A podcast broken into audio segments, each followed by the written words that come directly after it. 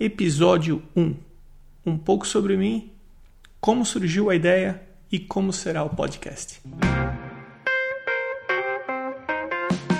Está começando o Arte Academia Podcast um bate-papo sobre pintura e desenho, acompanhado de histórias que inspiram.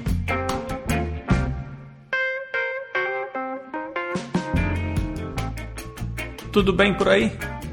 Eu sou o Emerson Ferrandini e nesse primeiro episódio eu vou me apresentar falando um pouco sobre quem sou eu, sobre a minha história e também um pouco sobre a minha experiência profissional.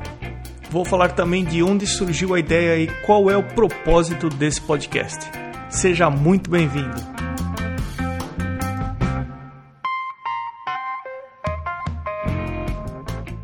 Eu sou de Santo André, São Paulo. Morei alguns anos em São Caetano do Sul e faz quatro anos e meio que eu estou morando nos Estados Unidos, mais precisamente no sul da Califórnia. No momento que eu estou gravando esse episódio, que é em julho de 2019, eu estou na metade de um curso de mestrado em Fine Arts com ênfase em pintura, numa faculdade que chama Laguna College of Art and Design, na cidade de Laguna Beach, em Orange County. Tanto a cidade como a minha rotina de estudante aqui tem uma relação direta com a criação desse podcast. Mas uh, vou começar falando um pouquinho sobre a minha formação. Eu me formei em desenho industrial na Faculdade de Belas Artes de São Paulo e comecei minha carreira profissional como designer automobilístico em uma montadora na ABC. Uma vez formado e trabalhando como designer automobilístico, não demorou muito para eu perceber que aquele ambiente não era para mim. Comecei a pensar em algumas alternativas e depois de três anos eu saí da empresa e passei a trabalhar como professor de desenho na mesma faculdade e no mesmo curso que eu me formei. Eu comecei dando aula de princípios básicos de desenho para os alunos do primeiro ano e conforme o tempo foi passando, eu fui assumindo mais disciplinas, como ilustração, rendering, metodologia de projeto e passei a dar aula em outras faculdades também. Junto com as aulas, eu cursei minha primeira pós-graduação em nível lato sensu. Eu fiz uma especialização em artes com ênfase em design na Universidade de São Judas. Depois de aproximadamente seis anos, eu me vi trabalhando em três faculdades, com uma situação relativamente estável e uma rotina de certa forma repetitiva. E aí eu comecei a perceber que aquilo estava me incomodando seriamente. Curiosamente, uns meses atrás eu estava ouvindo um dos podcasts que eu ouço com frequência, e aí o entrevistado falou uma coisa que retrata exatamente o momento que eu estava vivendo. Ele disse que toda vez que ele se vê numa rotina repetitiva, numa zona de conforto, que ele está fazendo as atividades dele de forma automática, ele se sente como se ele estivesse fracassando. Ele falou que ele precisa de um desafio todo dia ou ele precisa ter planos, ele precisa projetar, ele precisa estar buscando alguma coisa para se sentir vivo. E isso era exatamente o que eu estava vivendo naquele momento, era o que eu estava sentindo falta. Eu, infelizmente, não consegui encontrar o nome desse entrevistado. Eu sei que foi no Online Course Masters Podcast. E esse sujeito que estava dando entrevista, ele estava com o barco dele ancorado na Nova Zelândia e os próximos planos dele era ir para o porto tal, que eu também não lembro, mas eh, sabendo desses detalhes faz ainda mais sentido isso que ele estava falando e é a mais pura verdade. E eu decidi então começar a planejar mais uma transição profissional. Eu decidi deixar de ser professor e empregado e passar a ganhar vida com desenho e pintura de forma autônoma sendo dono do próprio nariz, abrindo o CNPJ, tendo meu próprio estúdio. E essa transição durou cerca de dois anos. Na época que eu fiz faculdade, eu trabalhava durante o dia, estudava à noite e tinha aula também aos sábados à tarde. Eu lembro que em um semestre eu fui fazer um curso de ilustração aplicada a produto aos sábados de manhã. E como eu fiz faculdade já faz um bom tempo, não existia Photoshop, Illustrator e tudo mais, a ilustração eu aprendi usando as técnicas tradicionais. Então eu aprendi uh, Ecoline, Nankin, pastel seco, marcadores. E eu lembro que o último módulo do programa era aerografia. Ainda bem, porque eu me identifiquei bastante com a técnica de aerografia e eu acabei aplicando em várias ilustrações durante o curso e depois do curso também. Então, é, aquele curso de ilustração para mim valeu muito. E juntando aerografia com desenho, eu sabia que existia um mercado muito forte de caricatura ao vivo em camisetas com aerografia.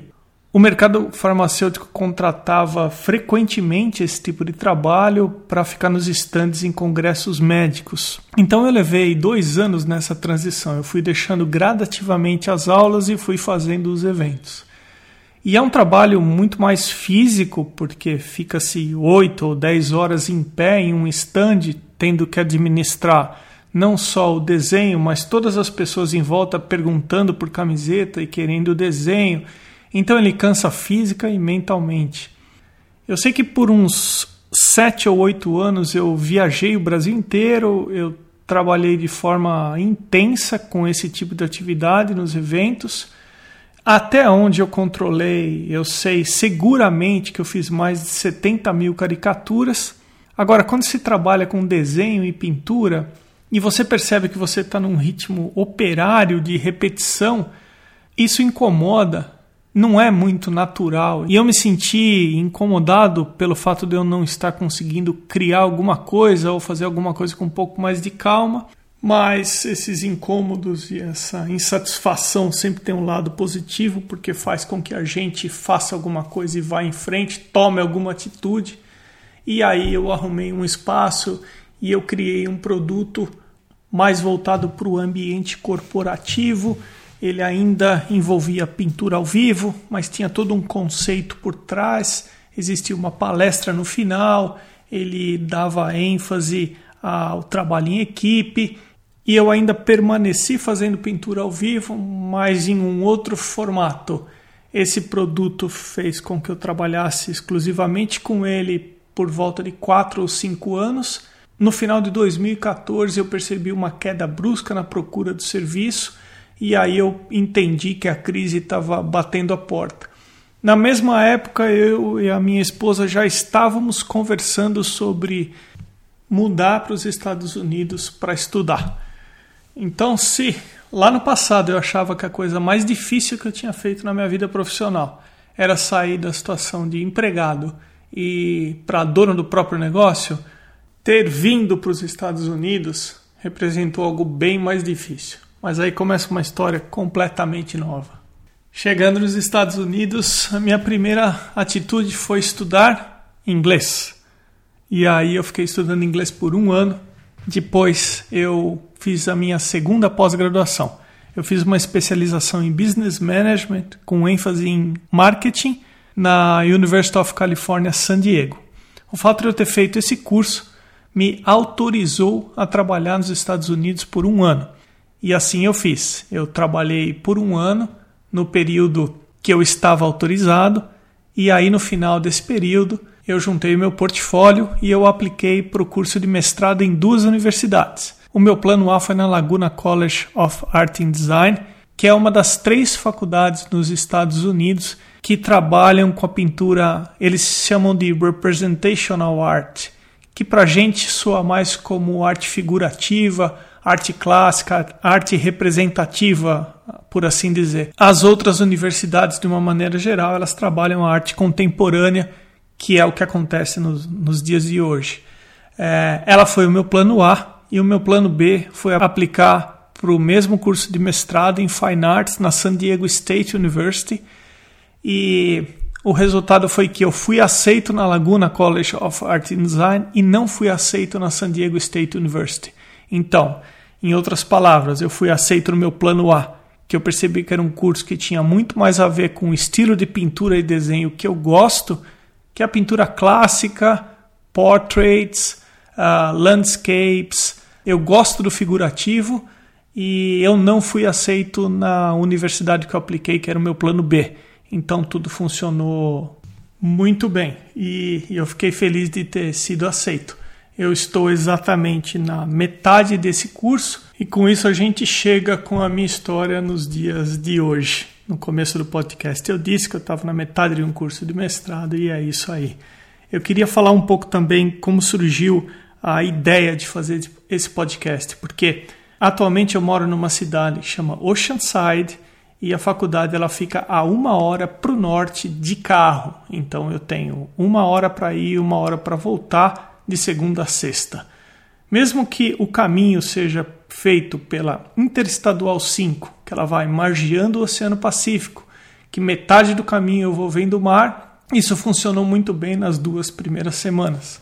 Mas a partir da semana 3 eu já comecei a ficar incomodado pelo fato que eu estava desperdiçando duas horas dentro do carro, horas que eu poderia adquirir conhecimento ou que elas poderiam ser de alguma forma mais produtivas. O meu primeiro impulso foi tentar conseguir audiobooks e que em princípio não funcionou muito bem. Mas conforme eu comecei a fazer o curso, eu comecei a ouvir dos alunos: Poxa, você ouviu o podcast dessa semana? Você viu o que tal pessoa falou na entrevista? E eu comecei a perceber que os podcasts aqui são muito populares. Eu não fazia ideia.